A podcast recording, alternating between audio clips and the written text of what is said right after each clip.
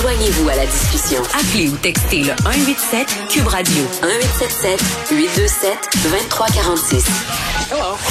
Bon, plusieurs ont été vraiment surpris, puis j'en fais partie de ces personnes-là, euh, de cette opération de la GRC dans le centre du Québec, euh, au centre de cette affaire-là, un groupe terroriste néo-nazi qui s'appelle Atom Waffen. C'est la première fois que j'en entendais parler et je me suis dit, bon, on, va en jaser avec David Morin, qui est prof à l'Université de Sherbrooke, titulaire de la chaire UNESCO en prévention de la radicalisation et de l'extrémisme violent. On lui a parlé à quelques reprises pendant euh, les moments forts, disons ça comme ça, de la pandémie. David, salut. Bonjour Geneviève. Permettez-moi euh, d'abord de, de saluer euh, votre passage, puisque je me suis laissé dire que c'était votre dernière aujourd'hui. Donc simplement vous, vous dire que j'ai toujours beaucoup apprécié nos, nos, nos, échanges et que c'était souvent des entrevues empreintes de, de nuances et de, de bienveillance. Donc euh, j'espère euh, que vous serez bien remplacé et puis euh, je vous souhaite bonne route. C'est très gentil, je l'apprécie. C'est réciproque, David. OK, ce, groupe-là, Atom Waffen, puis je ne sais pas si je le prononce comme il faut, je pense que oui, c'est une racine allemande. Oui, c'est bon. C'est quoi? D'où ça sort? Expliquez-nous, là, parce que moi, c'est la première fois personnellement que j'entendais parler d'eux. Ouais, alors c'est un groupe, euh, un groupuscule en fait terroriste qui est, euh, a été fondé au début des années 2010 euh, dans le sud des États-Unis. Et puis qui progressivement a fait des petits, notamment d'abord en collaborant avec d'autres organisations extrémistes européennes, mais après en ayant des espèces de branches un peu dans plusieurs pays, notamment en, en Europe de l'Est. Euh, donc euh, leur idéologie euh, de base, bon bah comme le nom l'indique, division Atomwaffen, ils se sont fait rebaptiser il y a quelques années l'ordre national socialiste, donc ça laisse pas trop de, de, de doute quant à l'affiliation avec le néonazisme. Ouais. et leur leur cible, c'est pas mal en fait les minorités culturelles, euh, sexuelles, etc. Et puis ils ont un agenda aussi euh, accélérationniste. oui, ben je disais qu'ils s'attaquaient aux informateurs et à la police aussi. Là. Ils, ont, ils ont à partir avec les représentations de l'État et de l'ordre. Oui, absolument. Donc c'est ça, c'est un genre d'agenda un peu euh, d'idéologie, ce qu'on appelle l'accélérationnisme. Donc l'idée dans laquelle on s'attaque finalement aux institutions de l'État, on commet des, attentats et puis on mm. essaye finalement de provoquer un peu le chaos pour euh, accélérer une forme de, de, de, de guerre civile qui, qui, ferait chuter le, le régime. Et concrètement, euh, ils ont quand même euh, une feuille de route assez solide, hein, parce que quand vous regardez aux États-Unis, c'est des dizaines de crimes, incluant des, des, homicides, souvent des crimineux, et on a quand même pas mal de leurs membres qui ont été arrêtés par les, les, agences d'application de la loi américaine. Alors, quant au nombre, qui représente exactement. Bon, bah écoutez, les, sources euh, sont un peu divisées là-dessus, mais euh, on parle des fois de 50, 80, 100 personnes qui feraient vraiment partie du noyau dur, dur, et puis après beaucoup hmm. de, de, sympathisants.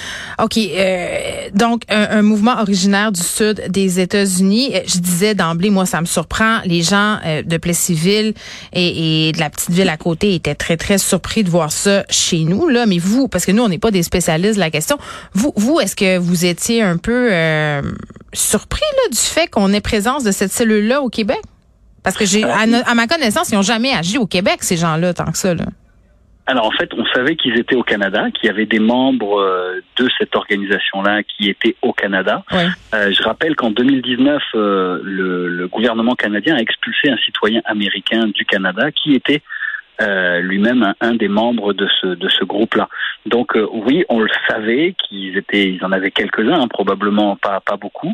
Euh, on sait aussi, si vous voulez, que la montée des, des groupes extrémistes violents aux États-Unis a quand même un impact au Canada et que beaucoup de ces groupes-là ont des branches canadiennes. Euh, dans l'ouest, dans le centre du pays, mhm. également en Ontario et, et au Québec. Donc ça, c'est, c'est oui, c'est quelque chose qu'on a qu'on a déjà euh, observé. Alors on l'a vu avec les Proud Boys, on l'a vu avec les Three Percenters. Euh, et d'autres et d'autres groupes comme ça. Donc moi ça me surprend pas. Bon le lieu là, le fait que ce soit vraiment dans le centre du Québec, effectivement, euh, euh, il y a ça de quoi. les civils et Saint-Ferdinand, là, il se passe jamais rien. non, mais je veux dire, je veux rien enlever aux, gens de ces coins-là, mais justement, là-bas, ça, ça inquiétait le monde en se disant, ben écoutez, on, on les voyait, ce monde-là, jamais j'aurais pu penser ça. La madame était bien gentille. C'est ça, là, quand même. Oui, ben là c'est sûr. Alors il va falloir attendre d'avoir en fait des précisions sur les individus. Parce que, pourquoi la GRC a fait une opération hier particulièrement? Est-ce qu'on le sait? Bah, En fait, ce qu'on sait, c'est que la GRC a fait une perquisition dans deux lieux différents. une ancienne école, effectivement, dont la mm. propriétaire est une femme visiblement sans problème. Et tout le monde l'aimait, là. c'est ce que je dis un peu partout. Et mais après, il faut voir peut-être qu'elle n'était pas au courant des activités euh, qui se déroulaient. Puis dans un appartement. Euh, donc ça, c'est les deux, les deux, les informations qu'on a. Ce qu'on sait aussi, c'est qu'ils recherchaient probablement du matériel haineux euh, ou terroriste. Donc peut-être par exemple des vidéos, des images, des drapeaux, euh, ce genre de choses. Peut-être qu'ils y ont trouvé des plans aussi éventuellement pour des actions, des actions ultérieures, des attaques ou des choses comme ça. Ça, ça c'est pas clair. Donc, mais dans un premier temps, c'était ça. Donc je pense que c'est accumuler, aller chercher de la preuve mmh. pour après probablement pouvoir euh, déposer euh, en cours euh, plus de preuves substantielles pour essayer de déposer des accusations. Donc j'imagine que c'est ça. S'il y avait eu une menace imminente, écoutez, je pense qu'il y aurait eu des arrestations tout de suite.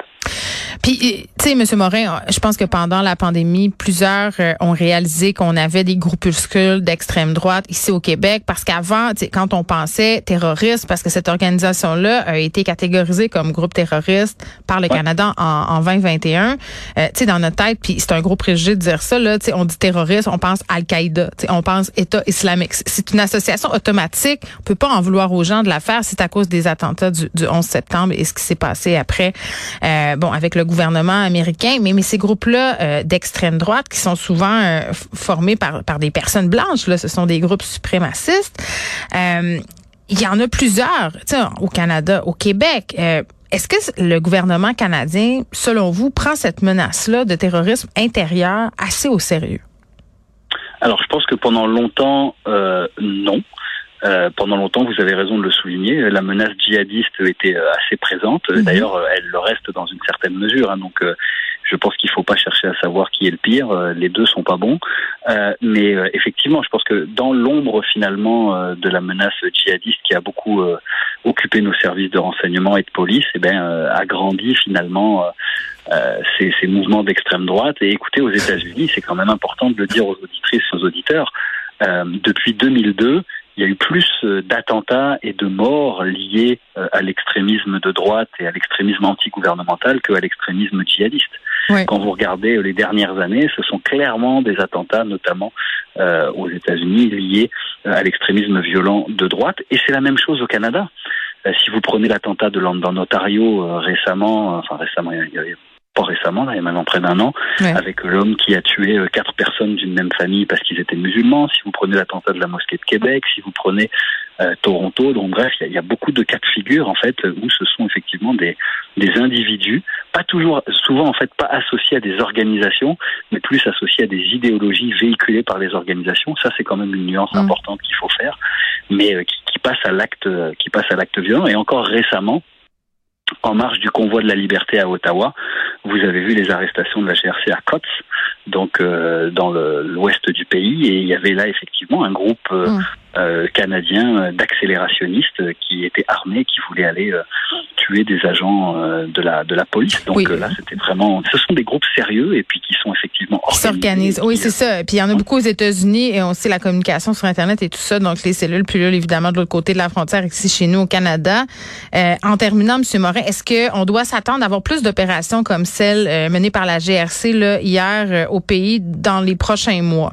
Parce que j'imagine que ces groupes-là, justement, euh, bon, plus la, en plus, on, va possiblement tomber dans une récession. Là. Vous me voyez venir, la grogne populaire augmente, et ça, c'est c'est la c'est la tempête parfaite là pour pour ces groupes-là.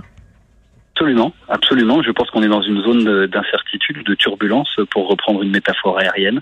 Donc euh, très clairement, je pense que l'influence des États-Unis euh, euh, là actuellement joue aussi beaucoup dans la balance. Et on l'a vu, il y a beaucoup de gens qui traversent la frontière, de pas beaucoup. En tout cas, il y a eu un certain nombre de cas d'individus canadiens qui sont allés s'entraîner aux États-Unis, rejoindre des groupes, et inversement.